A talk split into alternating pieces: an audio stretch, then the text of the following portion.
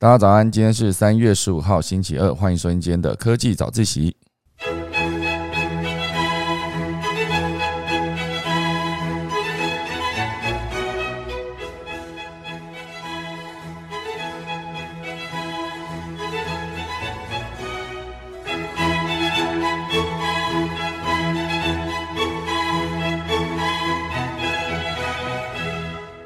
好的，今天可以早起要跟大家分享几则消息。第一则还是来到了乌克兰跟俄罗斯正在进行的战争这件事情啊，这是这一次其实这场战争其实科技战的含量非常的高，而这一次乌克兰正在导入导入一个脸部识别，它叫 Clear View 的 AI 系统，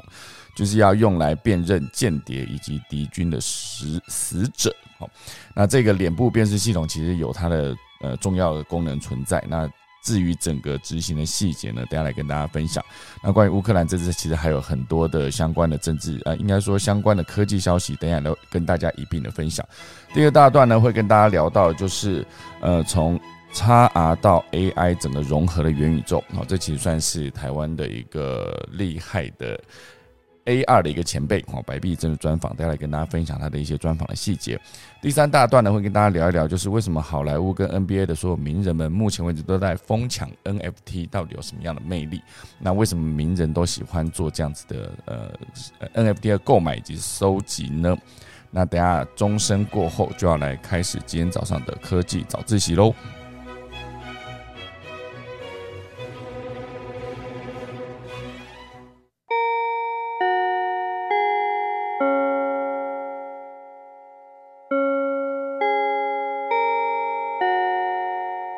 正式开始今天第一则新闻之前呢，先跟大家分享一下这一次啊，有新传出了 Make 哦，就是之前不是才刚发表会有一个 M1 Ultra 的晶片，然后就是一个非常大片了，比之前的 M1 M1 Max 还要猛。那现在有在传说新版的 Mac Pro 哈，就是之前它出了主机这件事，只有主机的这个主机，呃，就是没有荧幕的哈那一台，它可能会把两块的 M1 Ultra 合起来，所以要变成 M1 Ultra。Plus 吗？还是 M1 Ultra Two？哈，到底是什么样的晶片啊？就是越做越大片，会让它越做越效能越好。那这当然就是之后有可能在下一次的苹果发表会的时候会正式公开。那当然，这次还有另外一则消息是提到说，之后的 iPhone 十四哦，也可能会直接用它的 A 十六的晶片的处理器。好，所以非常多关于苹果的消息哦，就是每一次只要发表会的前后，就有非常多的流言满天飞。不过现阶段。很多的消息全部都是越做越精准了，因为可能消息走漏的比较多吧。好，所以呃，接下来的 M 呃 Mac Pro 好，它到底会是什么样的晶片，就有待下一次的发表会的时候再来跟大家更新。好，还包括刚才提到的 iPhone 十四，我相信很多人在期待 iPhone 十四哦，就是如果它只把呃整个充电的界面从之前的 Lightning 直接换成 Type C，我觉得那也非常的完美哈。就是其他的什么指纹呃荧幕下指纹辨识或者荧幕下的摄影机这件事情没做都没关系哈，晶片没有换也没关系，你只要把。Type C 直接换到你的 iPhone 上面，我觉得这其实就是非常有用的一个设计了。至少对我来说了，那这样我自己出国以后就不用再哎出国，这样我以后出远门的时候就不用再额外多带一个手机的充电器，就直接跟我们电脑共用就可以了。好好，所以这是其实是今天在正式开始今天的。科技乌克兰跟俄罗斯的大战，这一次之前呢，先跟大家分享的一个消息。好，那我们现在正式来进行这个哈，就是乌克兰目前为止呢，它正导入一个脸部识别系统，叫做 Clear View 啊。这个 AI 系统它其实就是要用来辨认电间谍以及敌军的死者。哈，那这是根据外媒的报道，美国脸部识别系统 Clear View AI 哈，已经在乌克兰国防部在上周六就已经开始导入。这个系统啊，就是用来辨认俄罗斯的敌军、情报人员以及战场上死者的身份。哦，那这个系统其实它上线已经有一段时间了，只是最近才刚拿去让乌克兰做使用。那这次包括 Clear View AI 的执行长都有直接受访，哈，他是之前有提供啊，主动联系基辅方面，表示愿意提供协助。其实我觉得这一次就包括之前的伊隆马斯克，就是被他的嗯俄罗斯的数位科技部长啊直接算是在 Twitter 上面点名哈，询问看能不能提供协助之后，很多的我觉得这算是一个技术能力展现的一个很好的广告平台，因为之前也有提到嘛哈，就是伊隆马斯克的呃 Starlink 这个呃什么卫星服务啊低轨卫星服务。比较难打进东欧哈，所以这一次刚好就是透过这个乌克兰的这一次的战争，他直接把系统直接建建制完成，然后就直接让当地建了接收站，就可以让乌克兰的当地可以使用 Starlink 低轨卫星的六 G 网络。哦，也许不能直接把它定成六 G 网络啊，总之就是一个更快的无线网络，而且可以快速的建制完成。好，所以这其实某种程度上有一个很大的一个商业曝光的一个价值。我就让更多人直接看到它的技术实力的展现哈，然后也让更多人知道，如果可以直接透过这个方式把低轨卫星布布建在。地球呃轨道外外面的一个低轨的高度，就可以直接把卫星覆盖到全部的地方。那这件事情就可以让只要被覆盖到的地方都可以直接上网，算是一个非常好的一个行销了。我觉得让大家知道说有这样子的服务。好，所以像这一次呢，这个 Clearview AI 它其实也是执行长，好直接联系基辅方面表示愿意提供协助。好，所以呃执行长有特别受访的时候接受采访的时候表示。这个公司呢，拥有俄罗斯社交媒体服务，提供了二十亿张图片，好，这就有有办法帮助乌克兰辨识战场上面的伤亡人员，好，就算伤亡人员脸部受伤也能辨识，好，所以这算是一个蛮厉害的一个系统。我觉得辨识脸孔这件事情，我不知道大家在呃常常呃现阶段啊，应该 这个功能好像也蛮久了哈，就是 Google 有一个以图找图的功能。哦，有些时候你看到一张图片的一个人像，哦，你很好奇这个人像，啊，比如说，如果你今天是一个在使用交友软体的状况，你看到这张照片。你就可以直接把它丢到以图找图，你就会发现，哎，这张图是也许属于某一个呃外国的网红哈，就是他竟然被盗图放在这个地方，那你就可以明确的知道，现在在跟你聊天用假照片这个人呢，他也许是个诈骗集团。好，所以这以图找图的功能用在面部的辨识这件事情上，其实也是其中一种方向。好，就是因为有些网红他确实非常的红嘛，那呃，应该说在其他国家很红啊，比如说他是马来西亚非常红的一个网红，可是我现在身在台湾。我不知道，所以我今天看到这张图片的时候，我可以直接透过这个以图找图功能，快速去判断这张图到底使用者是不是真人哦，还是假人偷图片。那以这种以图找图的功能，其实概念上就会跟现在要提到这个 Clearview AI 这是差不多的一个方向，就是用脸部的辨识去确定一下，今天你看到这个，不管是所谓的死人还是活人哦，死人应该说活人就是比如说间谍哈，直接判断这个人是不是间谍，还是活人的部分呢，就是用这样子来看。那死人的话，他可能也讲死人怪怪的，就是尸体哈，就是这一些呃在战场上面死亡的人员呢，也可以直接透过这个方式来辨认，就可以。可以知道说这个伤亡的人的死者的身份，所以我觉得这个也是某种程度的科技能力的展现。好，那不确定乌克兰国防部在正式上线之后，目前为止成效怎么样？不过至少可以知道说他们已经正式开始使用哈。不过这一则新闻报道是来自英赛好英赛的这个报道面有提到说。值得注意的是，好，这个 Clearview AI 并非是一间毫无争议的公司，好，就是在美国正在打有关隐私权的官司，好，所以包括 Meta，也就是 Facebook 改名之后的这间公司的服务呢，也曾经要求 Clearview AI 停止获取它的资料。好，所以这个呃隐私权这件事情，就包括你的面部的特征这件事情，其实也都还是一个个人隐私的状况。好，那它可以收集这么多的资料，然后直接把它变成资料库做比对，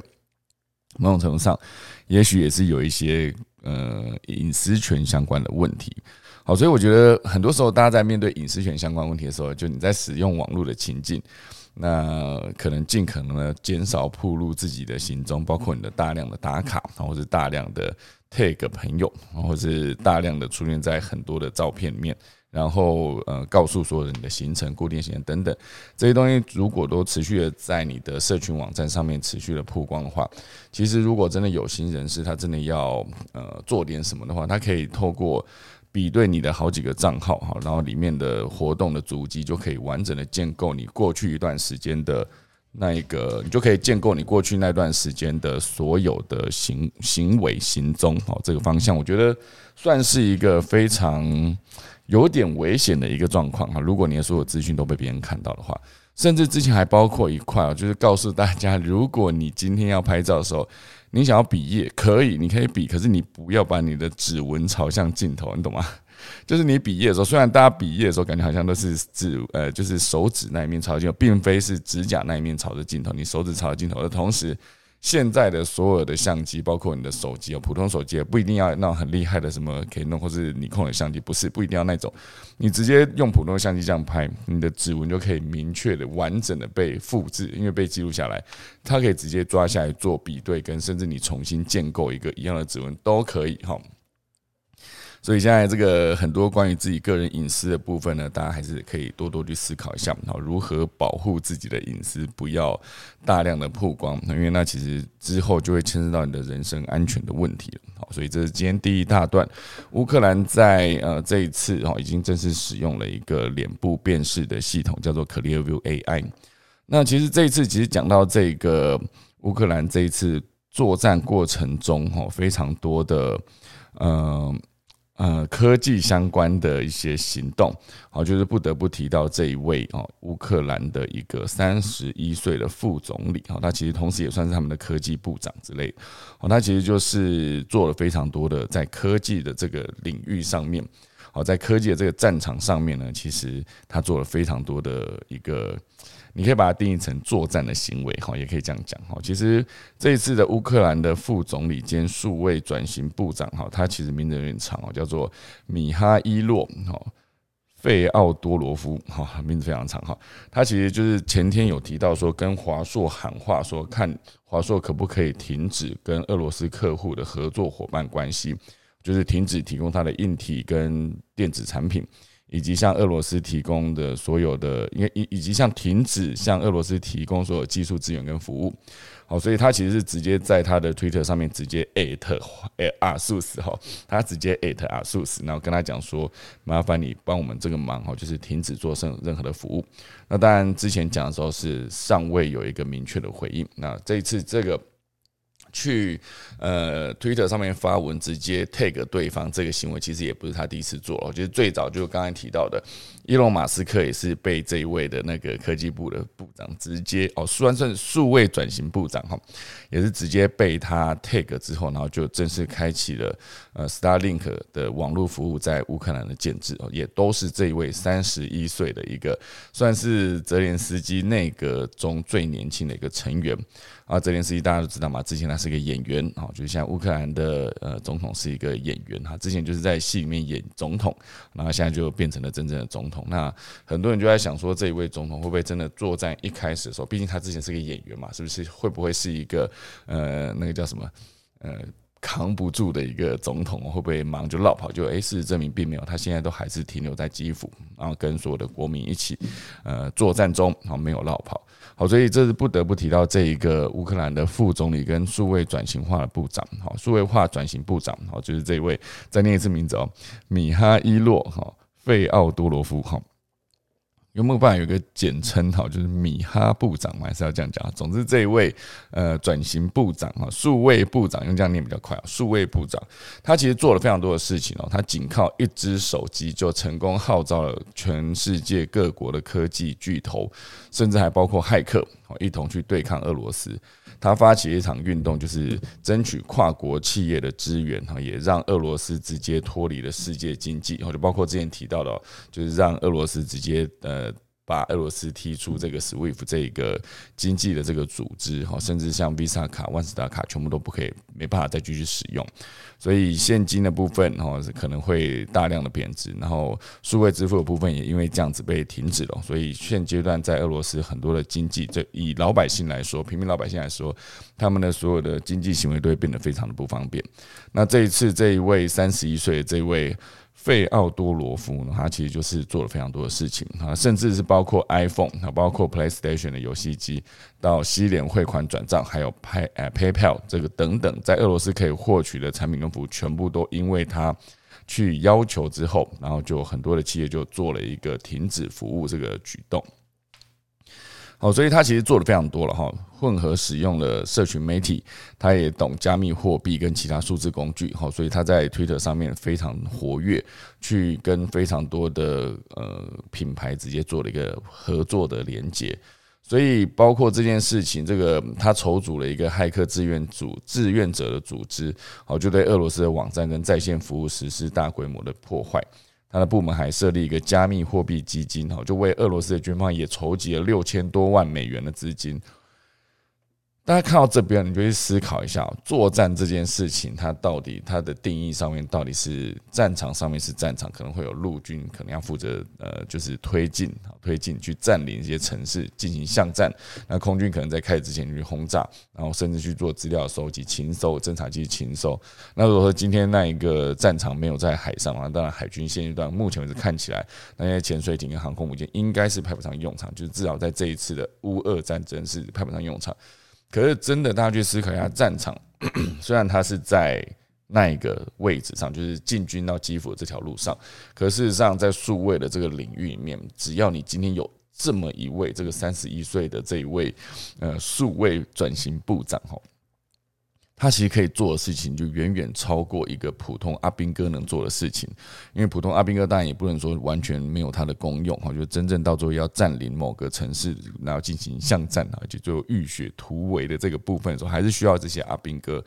可是真正厉害的，他其实就是在后方透过各式各样的方式，然后来让整个作战哈，就是把战场全面扩及到经济的领域上面哈，所以这一次。真的可以让大家看到一个有数位脑的一个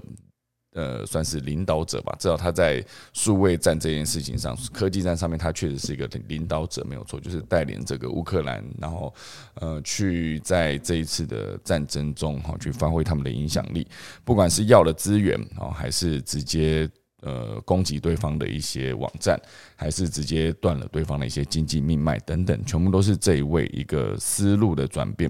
好，比如说普通一个阿兵哥，他们确实没有办法快速的为整个军队筹集六千多万美元的资金嘛。那这件事情确实他也跑得非常的快。好，好，所以简单说，这一次呢，这个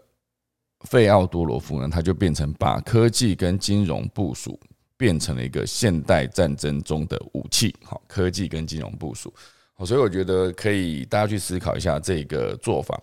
嗯。当然也不是说之后有作战的时候可以用啊，只是它这是一个很好的例子。当然谁也不希望战争爆发嘛，对吧？好，所以以二月二十四号爆发这个呃，就是俄罗斯正式开战开始。那这一次呃，这个费奥多罗夫他首次接受外媒的深度采访的时候，他就有表示，他的目标其实很简单，就是建立一条数位封锁线。主要的目标就是让俄罗斯的公民的生活变得十分的不舒适跟不方便，以至于最后面他们就会质疑这场战争的是否需要继续进行下去。好，所以他呃赞扬了退出俄罗斯的公司，但是表示苹果、Google 和其他公司甚至还可以再采取进一步的措施，比如说彻底切断在俄罗斯的应用城市商店等等。好，他表示。呃，科技跟商业的封锁是阻止侵略不可或缺的一部分。好，所以呃，这个部长三十一岁，好，大家可以想想看，他对这一次的战争的过程中，他其实做出的贡献，真的是呃，值得给他很大的一个鼓励哦。就至少让大家可以看到，所谓现在战场这件事情，不单单只存在真实的陆地上，包括在整个网络上，好，在整个联网的生活中，他到底可以透过什么样的方式，就是让。对方的他是以民众这个东西来做出发点嘛，让对方的民众变得非常不方便。好，所以这一次的这个呃，他接受了四十五分钟的采访之后呢，嗯，他又讲了非常多哈，就是为什么他想要做这件事情，甚至他也表示这场战争呢，对他来说是一个呃敲响了他的大门哈，这件事情，因为这一次他在。嗯，做各式各样的行为之后呢，当然，好，就是他现阶段也面临了一些，比如说，呃，俄罗斯呢，他现在就做了一个俄罗斯气道封锁这个 Twitter 哈，然后马马伊隆马斯克非常挺这一位三十一岁这个，他其实这一次的战战绩算是非常的卓越，好，所以呃，如果可以用这个方式直接连接到这么多的资源，或者说一通电话，也不用说电话，他甚至连电话都没打，他也许之前根本跟伊隆马斯克没有讲过话，只是因为一条 Twitter 的推文哈，他就可以得到这样的一个资源哈，就至少让所有他们乌克兰。就是在战争过程中，很多的网络讯号断掉之后，还能使用呃至少这个 Starlink 的卫星的网络。哦，所以这件事情呢，他最后面他就把他这个支援乌克兰的骇客工作，他甚至也是表示非常的赞扬。然后就是有一个乌克兰 IT 军的这个志愿者组织。好，所以总之这个。呃，费奥多罗夫他自己最后面，呃，采访到最后面有一个记录，就写说他有一个妻子跟一个年幼的女儿，好，所以他表示对战争的结果仍然抱有希望，好，他觉得真理站在乌克兰这边，希望可以赢下战争，好，就是这一篇专访得到了一个整理的一个报道。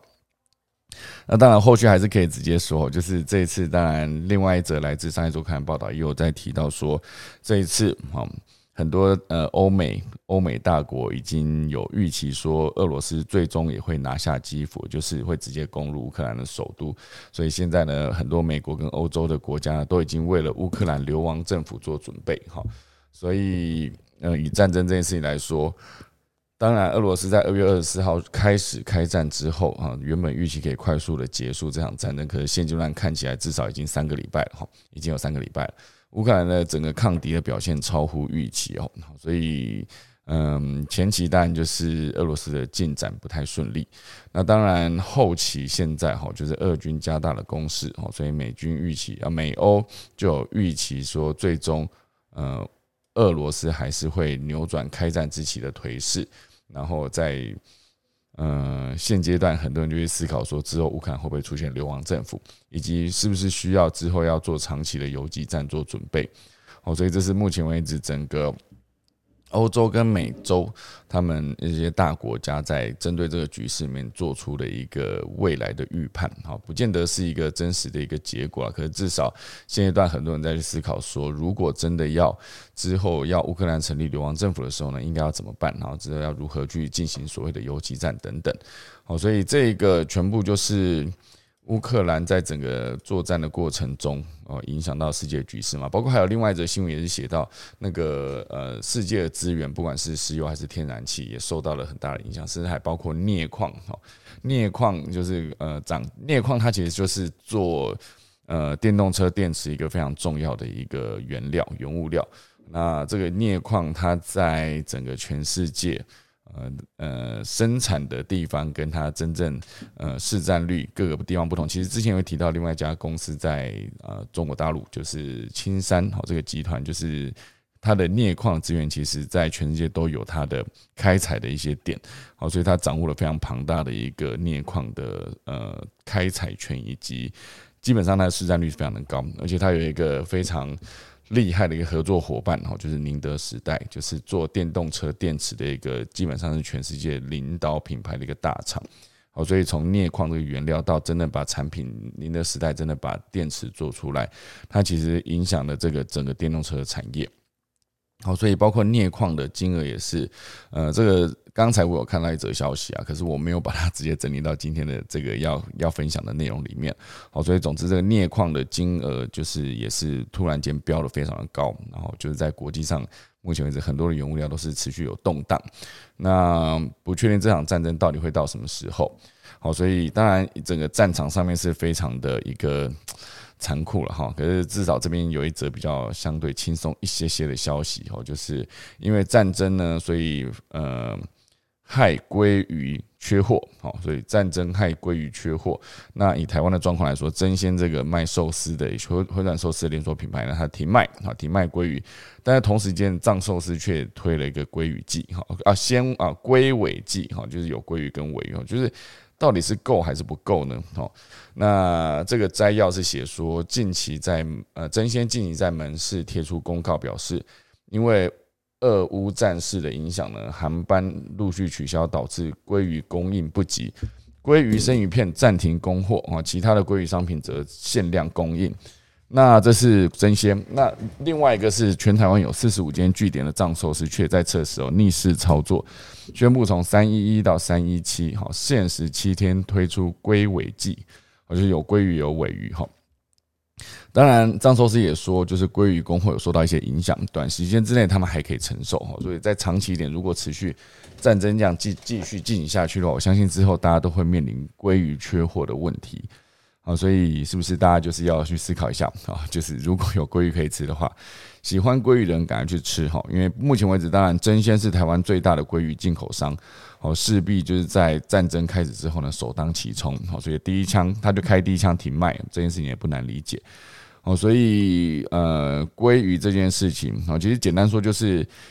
这个世界本身就是一个地球村的概念嘛，所以任何一个地方发生了一点状况，就像这次的一个战争开始之后，它影响的范围一定是波及到全世界。哦，那可能一些原物料哈，甚至包括像这些食物食材等等，至少鲑鱼就因为这场战争就是变少了哈，因为因为可能很多的那个鲑鱼没有办法在新鲜空运来台哈，所以之后鲑鱼的这一块。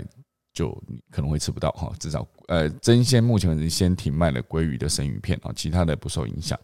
哦。好，这就是今天第一大段哈，就是我觉得从开战到目前为止呢，针对科技这个领域能够提的内容真的是非常的多。如果大家真的有在关注的话，就是因为我觉得，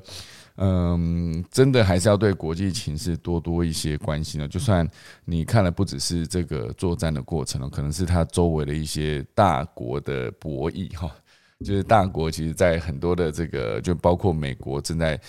这一个战争里面，他扮演了什么样的角色？他目的最终是要走到哪里，以及他想要得得取什么样的利益？好，他其实很多时候，你都可以在很多的操作之后，去思考一下，他到底背后的目的是什么，或者一场战争，他到底到最后面有没有可能是整个改变了整个未来？哈。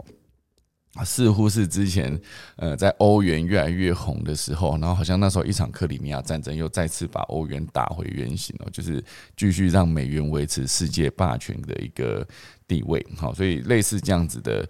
呃，战争背后的经济。情势这件事情永远都是值得参考的一个重点，好，所以就希望大家可以多收集一些资讯哦，什么样的正方、正方、反方的内容都可以看，然后对于任何的资讯就不用立刻下一个结论，哦，就总之就是之前在呃全球创业早安新闻常常提到的，就是我们的媒体试读的能力。哦，看到一则消息的时候，可以去多多收集各种不同的说法，甚至包括一些阴谋论，你也都可以去看一下哈。就是不见得马上就要把阴谋论当成是真的啦，因为在这个世界上，很多关于阴谋论的内容，它都会写的非常的耸动啊。耸动当然也是有它的一个逻辑跟理由，这是为什么很多的那种小说都是从这个角度出发，就变成一些真实事件改编的一个故事，因为确实。很多时候，一些台面上的举措，跟他私底下正在操作的事情，也许根本就不是同一个同一个方向。我觉得他表面上他看起来他的做法是这样，可事实上他真的目标是后面的什么什么什么什么。我觉得都可以值得大家去思考跟理解，还有收集资料。好好，这就是今天第一大段关于乌克兰跟俄罗斯的战争，然后引起的一些科技相关的消息。好，第二大段呢会跟大家聊这个是。呃，雨蒙科技哦，雨蒙数位科技的执行长白碧珍哈，他有一个专专文写到关于 AI 跟呃 XR 哈建构的一个元宇宙。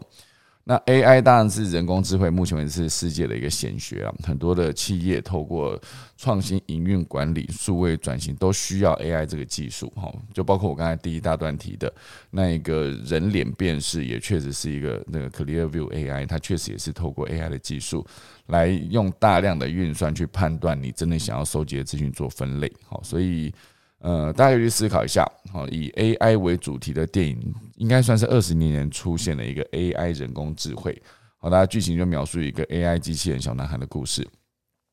在那个二十年前，应该是二零零一年哦，这个二零零一年的电影就在写 AI 这件事情。好，就那个年代，其实很多想象的工作呢，就你想象得到的工作，都有 AI 机器人可以取代。好，最终那里面戏里面演的是唯有爱这件事情是无法取代的。好，所以电影推出之后呢？对世人产生了极大的醒思，也带动大家对于 AI 的技术的发展开始有了一些想象。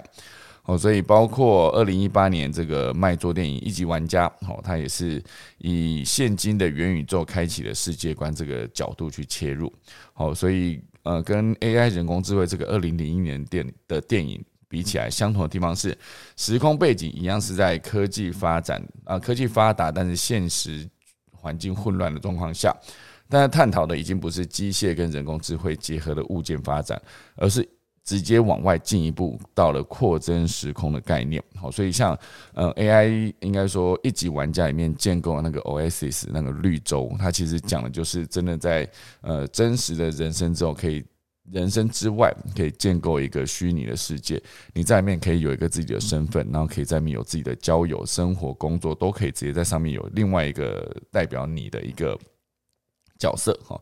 所以，当然，像这两部划时代的电影呢，都是在描述超乎想象的科技创新啊，尤其是在电影中这个 XR，其实应该说，大家讲 VR 跟 AR 嘛，那混合实境它其实就是在讲 A 那个 MR 哈，那呃 XR 就是 XR 这件事情，它其实现阶段就是会直接跟 AI 这两项技术哈，就有一个密切的融合，而且产生新的价值。哦，所以大家可以去思考一下，AR 这个功能，它其实就是从这样手机有一个镜头，那你就可以直接用这个镜头捕捉到的实景的画面，去结合 AR 扩增实景的一些内容，直接出现在你的影像中，那你就可以透过一个。AI 人工智能的眼镜，好，所以无所不在就可以看到这样子的东西，好，所以把所有的呃智慧型手机跟智慧眼镜之外，如果你砍入了汽车、笔电，好，所有的电子仪器、电子设备，它就可以直接整合成一个 XR 的技术，好，就让所有的虚拟物件影像可以进行即时串接跟运算，好，这就是大家可以思考一下，从 AR 到 VR，直接到最后面变成了 XR，就是整个更多的即时串接跟整合。你就可以看到更多的内容。那当然，在使用这个 AR 的过程中，因为其实雨蒙数位它其实在应该是二零一几年开始，他就已经在专注做 AR 这一块。他其实早期二零一四年的时候，他的作品就做得非常的好了，就可以直接让很多，比如说你针对某一个呃图像直接去做扫描，它就可以，比如说你扫一个人偶，或者你扫一只狗狗的一个平面的图像，你扫完之后，这只狗狗它就可以直接出现在你镜头所在位置里面的任何一个地方。就一个立体的情情呃立体的一个实体，它可以有一些动态，可以一些移动，然后它可以完美的跟呃背后的背景手机拍到的画面做整合，好，所以它这样子的应用就应用在呃这样的科技应用在各式各样的场景的时候，它其实是有机会做更多的商业的合作。我觉得包括你今天如果真的戴了一个 AR 的眼镜，好，假设你走在路上，你看到某一个招牌，你就可以直接在招牌旁边看到这个招牌的，比如说这是一间快餐店，你就可以直接看到这个快餐店里面相关的一些要推播的讯息，比如说它的菜单，比如它的优惠资讯，全部都是可以让你快速的有办法做后续的商业行为。好，所以包括这个 AR 摄影机呢，它其实可以判读场景，然后做了物体检视跟识别等等。它都可以，比如说一个很好的、很好理解的一个功能，就是 i IKEA，它其实是有在做这样子的整合，就是你可以直接在手机上面找到它的某个家具，然后再开启它的 AR 功能，直接把它摆进你的家里。哦，摆进了家里的时候，你就可以快速的了解这个，比如说它的大小，比如说它的颜色，比如说它的整个造型，放在你现阶段你看得到的家里的环境中，到底是适合还是不适合。哦，这个严格说起来，它应该是一个免费使用的服务，好，只是它在免费使用的过程中，你就有办法增加更多消费者愿意去做购买的一个推力，哈，就是更有吸引力。就你知道这个，你就可以想象，你买了一个沙发，那也许并不是只买一个沙发，你买到可能是一个，假设你是跟你的另一半同居，或是你在家里是一个呃。呃，一家大小哈，然后要装潢新家，要搬进去之前，你可以想象到是，你买的并不是一个家具，而是有了这个家具之后呢，呃，美满的生活哈，类似这样的，或者开心愉悦的人生，类似这样。好，所以它其实的价值是非常高的。那当然，以现阶段它的 AR 已经可以做到让二 D、三 D 的虚拟界面全部都可以直接出现在你的手机上面。那如果说你之后再结合 AI 的技术，未来呢，你只要让手机镜头扫到街边的街边的所有的。呃，商店好，或者不管它的营业时间啊、客户评价，所有的这些资讯都会出现，那你就可以当场决定你要逛哪一家店。我不确定现在阶段大家在看餐厅之前呢，你呃，比如说你今天看到几间新餐厅，好，就你今天突然出差到一个你从来没有去过的地方，然后上午的会议结束了，中午的时间呢，呃，你其实可以自己选择你要吃什么。那你开了 Google 地图，那你是不是第一时间就是看每一间 Google 地图上面的评价？我觉得这间餐厅它的评价是四颗星，然后另外一间是三点九，那当然觉得，诶，这个四四点几颗星应该是比较好。那你就判断你要选择这家的时候，你就再回去看，再再往下点点它的评价。那这些评价你点出来的时候，甚至还可以直接看了它的评价，有些是呃。呃，大力的赞美给了五颗星，也有一些是非常难听的批评给了一颗星。然后还有一个很重要的点，就是你去观看这个客户评价写完之后，店家的回复，那也是可以一个展现他的诚意的一个所在啊，就是他今天真的做错事了，他认真的道歉。有一个很好的对话，那是其中一种。你看了以后觉得，嗯，这间店可以信赖，甚至还包括一个，就是他是不是很久没有人去留言了？如果很久没人去留言，是不是代表说他的生意可能没那么好？哈，那可能最近一则留言竟然是二零二零年的，哦，就是十一月，哦，类似这样。哇，那那你就代表说，哇，至少过去的十五个月以来，他都没有人去留言。那那这间餐厅，你可能就会去打一个问号，哎，为什么都没有人去？哈。所以，类似这些资讯，以后如果都全部出现在你的 AR 眼镜上面，就不用再透过手机拿出来去扫描什么，那你就有很多的资讯可以直接做这样子的整合。哦，所以这个它啊结合 AI 的相关应用呢，其实可以用在好几个面向，包括智慧城市、智慧教育、游戏娱乐、医疗培训，哦，甚至工业制造跟模拟的训练，然后还有呃零售的时尚业，其实都可以直接做这样子的整合。那当然，这个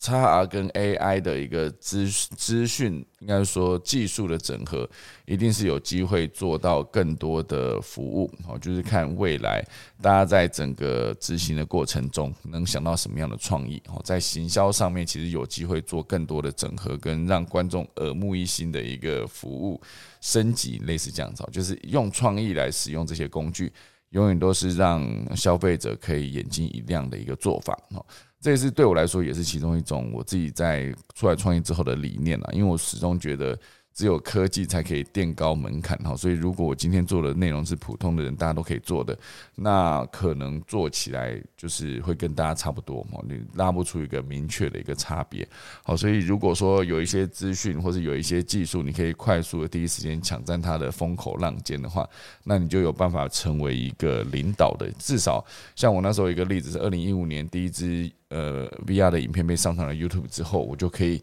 快速的隔一个礼拜，我就找到了一个在公影院的团队，就开始正式开始进行了我们的 VR 三六零的影片拍摄。隔了一个礼拜，好，所以那时候跑的其实算是蛮前面。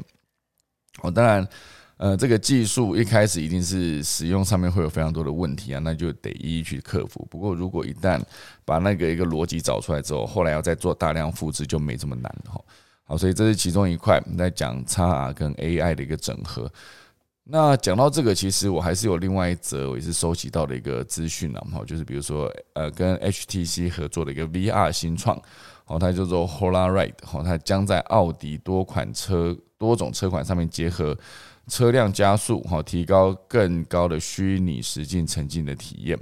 好，所以这件事情其实就是。这个跟呃 HTC 合作这个品牌哈，它其实接下来是有机会用 VR 的这个工具，让使用者在虚拟体验虚拟实境互动的时候，可以借由车辆移动的加速去感受那个拟真的感受。那所以奥迪也会试出新版的车载系统软体来对应 HTC Vive Flow 哈这一个头戴装置。好，所以接下来这个这个头戴装置如果有机会跟车辆系统做整合的话，之后使用者在体验虚拟实境互动的时候，就可以借由车辆移动的加速去感受到拟真的感受。那这件事情预计这个服务会在今年夏季推出，会在德国、英国、美国先实行。那接下来就看他有没有更详细的报道，因为这先算是一个他们正式要开始做这件事情的一个报道资讯了，没有很多相关的执行上面的细节。好好。那还有一则，我觉得这一则我看到，我觉得也蛮有趣的，可以跟大家补充一下。哦，这个跟前面的 VR、AR 都没有什么关系哦。这则消息它的标题是这样子的：在戏谷啊，白人的竞争力正处于劣势。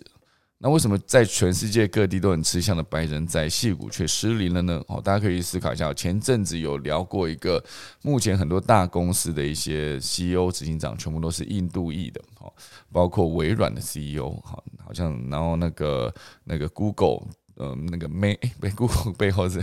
阿阿 AlphaGo 哎阿 Alpha Alphabet。竟然能讲错，阿发贝这个公司哦，其实很多的公司算起来账面上一些厉害的公司，其实你真的去细究它的执行长，从那个名字你就可以看出来，他其实并不是美国人哈。那目前为止，这个在美国履历没人贴照片哈，跟但是可却可以从姓名去猜出种族哈，所以有些人就难免存在一些。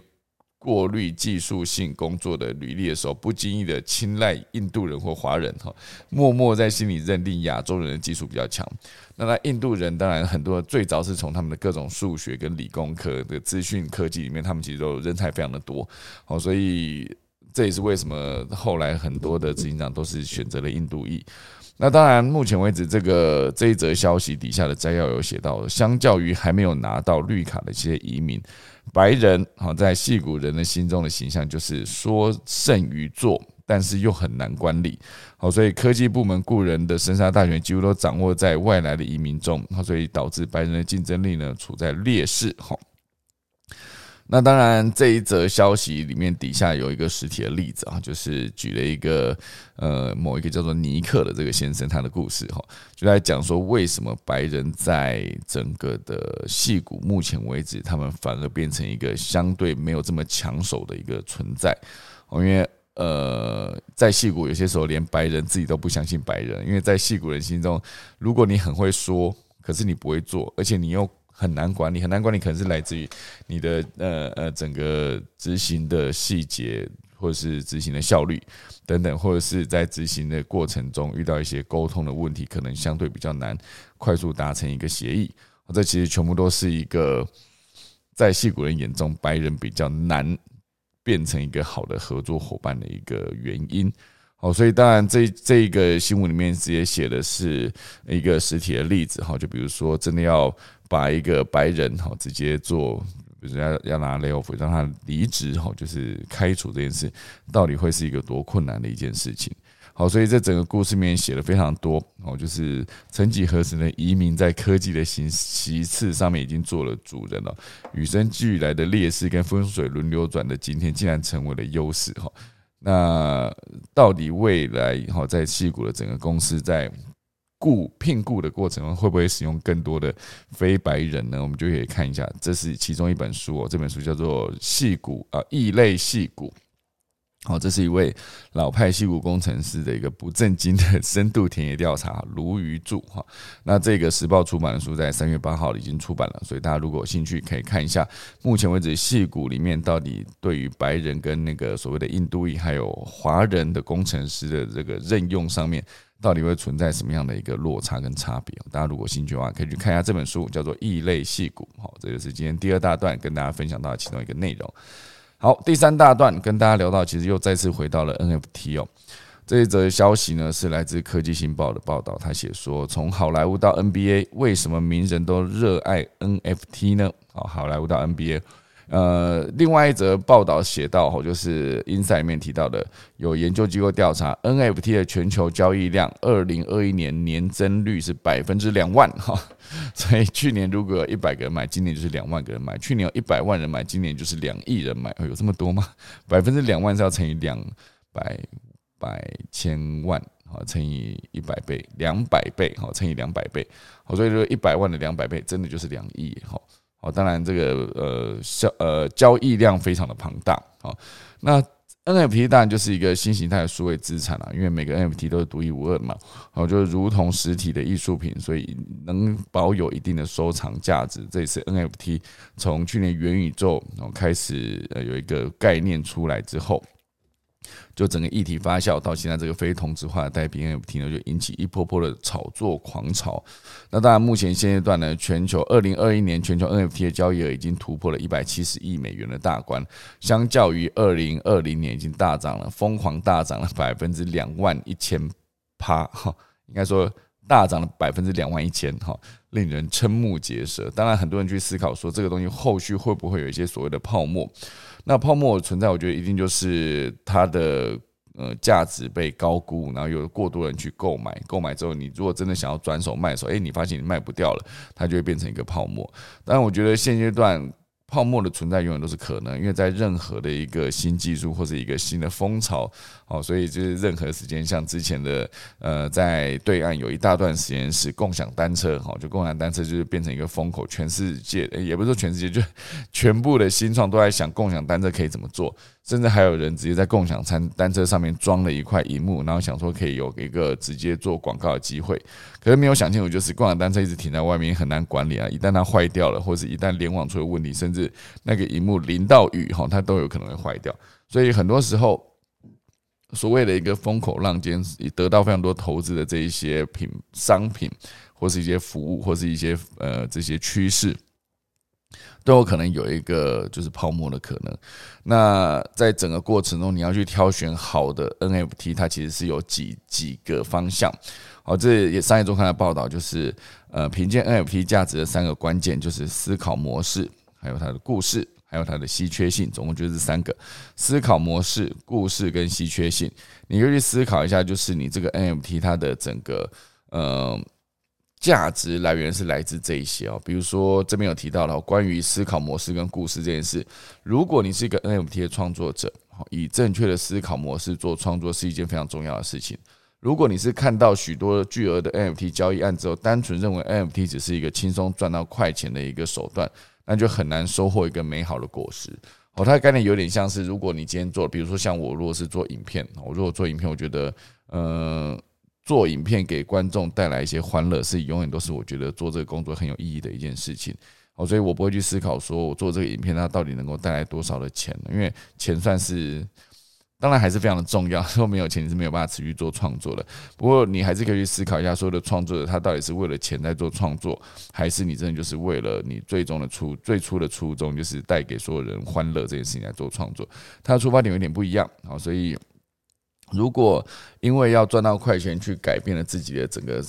整个工作模式的话，它也许短时间之内是有机会，可是很难做的久哈。那当然，这里面提到的故事不单单只是指文字而已，它同时也是可以借由作品的题目跟作品的说明，直接来向大众说故事也可能是这个作品本身散发的独特艺术氛围。或者是可以能够让鉴赏人共享的细腻情感，哦，所以这其实非常重要，哦，就是你在创作过程中，这个故事还是你想要表达的东西，你想表达的东西，它不不单单只是一个呃变成一个商品，而而是它背后要有一个重要的一个理念，你到底想要做的事情是什么？好，所以这是刚才讲的第一个，就是叫思考模式跟故事。那那第二个重点就是稀缺性，哈，稀缺性大家去思考一下，任何一个作品它的稀缺性，就是直到直到卖掉之前都呃，直到卖掉之前要不停的做铸造，哈，这种所谓的量产的诱惑，哈，很难说它不是好的，很难说它一定是不好的行为，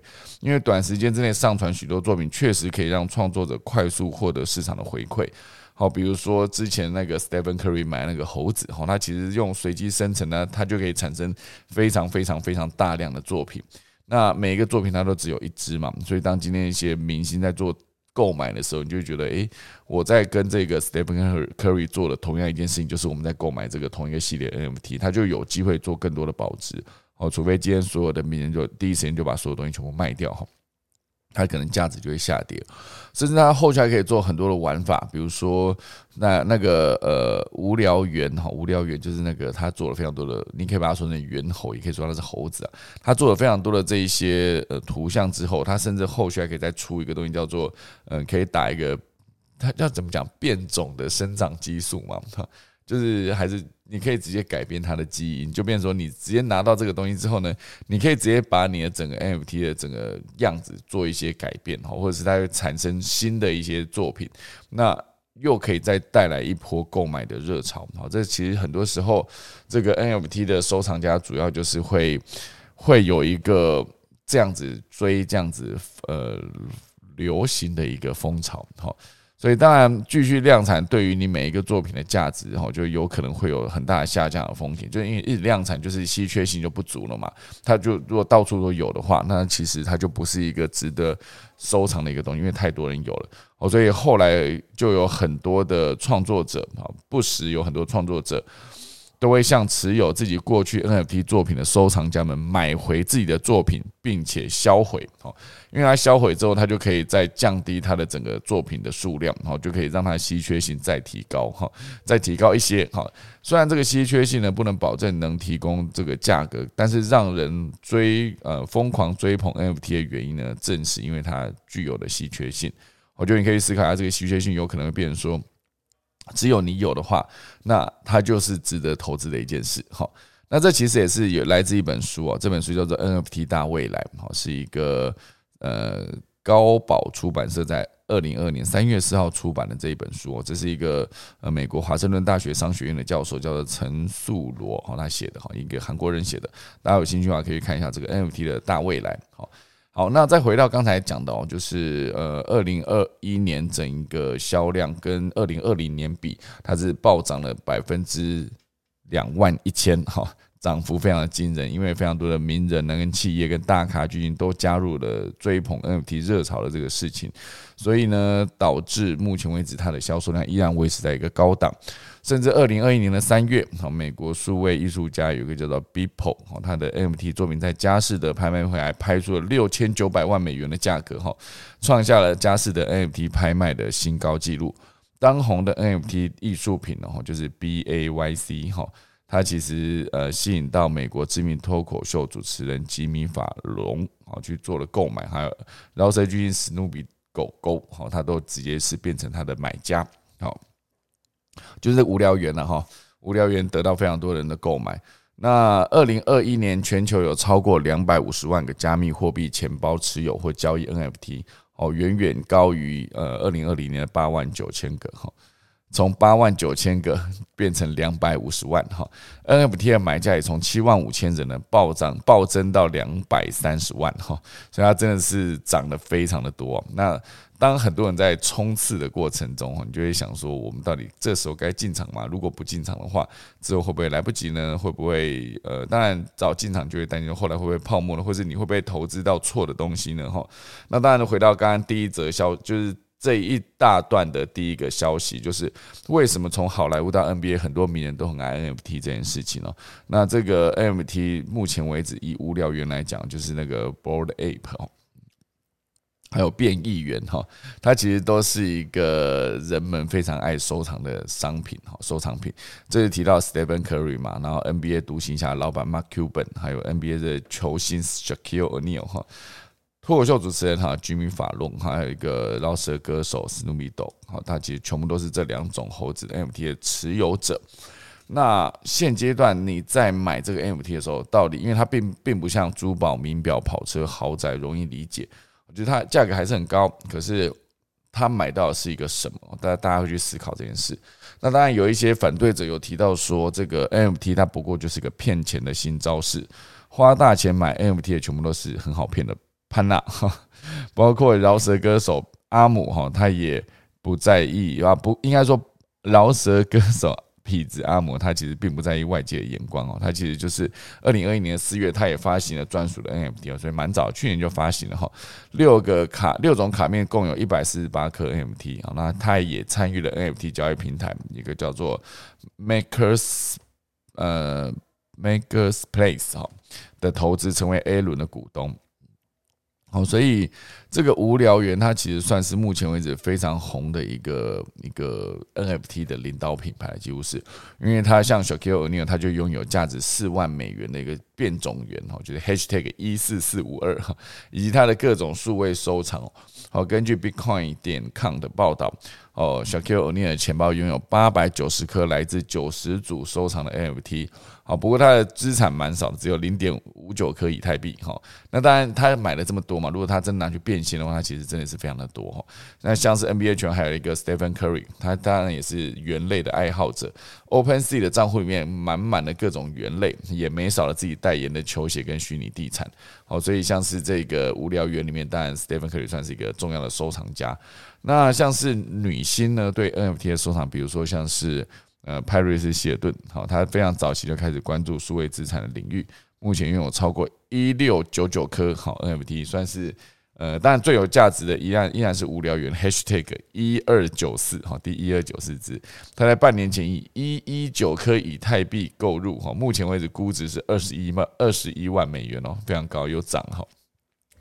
而且这个呃，派瑞斯希尔顿他自己也有发行两组 NFT 哦，虽然看不出这 NFT 除了收藏还能不能有其他的价值，不过它至少它就是拥有很多。好，所以现阶段大家去思考说，为什么这个名人这么爱收藏这个 NFT 呢？好，因为这些跟上流社会收藏品不一样嘛，而且很多时候名人不会把记者跟陌生人带进家里，好，那你你就没有办法让所有人知道你在收藏什么嘛？好，所以现阶段如果你是收藏 NFT 的话，一来是它的价格完全公开，好，任何人都可以看出 Stephen Curry 花了多少钱去买猴子。如果有一天他要出售，你也可以轻易找到交易履历，不用担心被骗。好，所以算另外一个角度来看呢，从商业角度来看，NFT 算是一个可以把明星的声量、投资跟收藏与自己的周边商品绑定的一个绝佳的方式，营造出一个我不是来卖 NFT 的，我也是这新兴社群分子的呃新兴社群的一份子这个形象。好，所以这个东西其实算是一个。呃，当然，你可以说收藏品是当做一个炫耀的手段啦，所以只要持续有名人进场，NFT 的热潮呢，应该还会再持续好一阵子。好，所以这就是关于这个 NFT 的这个相关的消息啊。因为我觉得 NFT 目前为止真的是非常非常的红啊，所以如果大家真的有兴趣的话，就是可以先去研究看看。不要说真的忙就大笔钱砸下去买，你可以先研究一下为什么这件事情目前为止会变得这么热，以及也可以大家去看一下所谓的悲观主义者去判断这个到底什么时候会开始变成一个泡沫化，这其实都可以是变成一个你去做收集的资料的来源哦。先去了解，我觉得这比什么都还要重要。哦，就是在很多的趋势来临之前呢，大家是可以多做一些功课，去知道说后续它有什么发展的可能性，以及有可能有什么样的地雷，不要去踩到哦。以免真的就是投资下去之后呢，发现整个亏到呃不行，亏到不成人形这样。好，那以上就是今天几则相关的消息了，还是可以跟在结束之前还是带来一下今天的农民历。好，今天是二零二二年的三月十五日，好，那农历是二月十三，所以好日子。好，今天是一个。呃，宜祈福开光会硕酬神定蒙纳财财衣安床开市立劝出福成福起转安葬立碑赴任会有出行交易数注哈，宜非常多，宜二十个，忌忌只有做造掘井动土栽种哈，今天不要挖井哦，就不只是井哦，就是如果你要开水沟、开鱼池哈都不方便哈，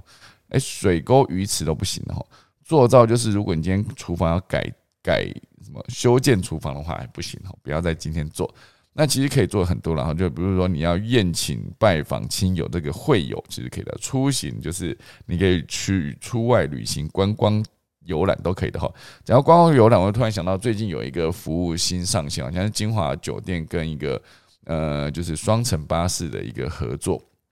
就你可以直接在这个双层巴士的上层，因为上层就是座位区嘛，好像可以坐十呃十二十四个人的样子，十二张桌子的样子哦。那你可以，诶，十二张桌子不有点太多？十二一边六个，你们不知道，我人数有点忘记了，我来看一下哈。就是那一个呃，你可以直接在车上吃着金华金华餐金华酒店的美食，然后可以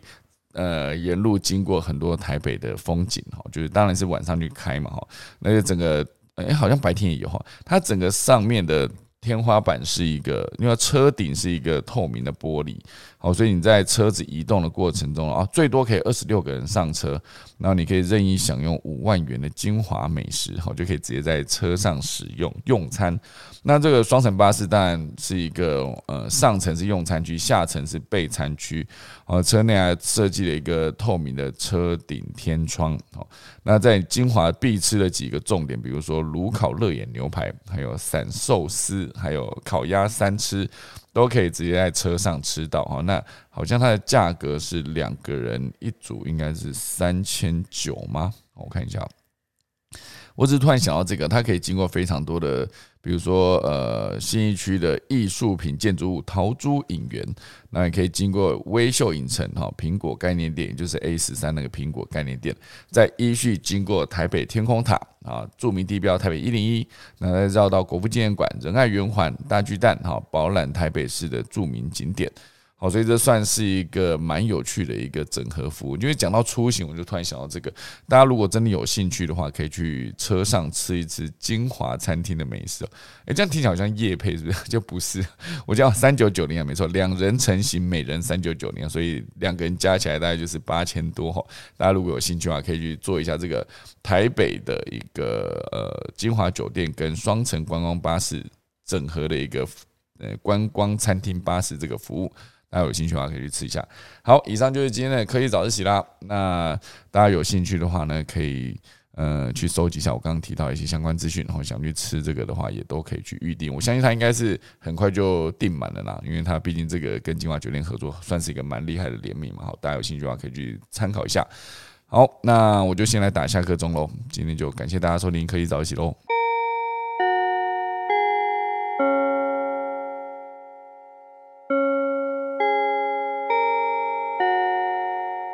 好的，今天就谢谢大家收听啦，大家拜拜。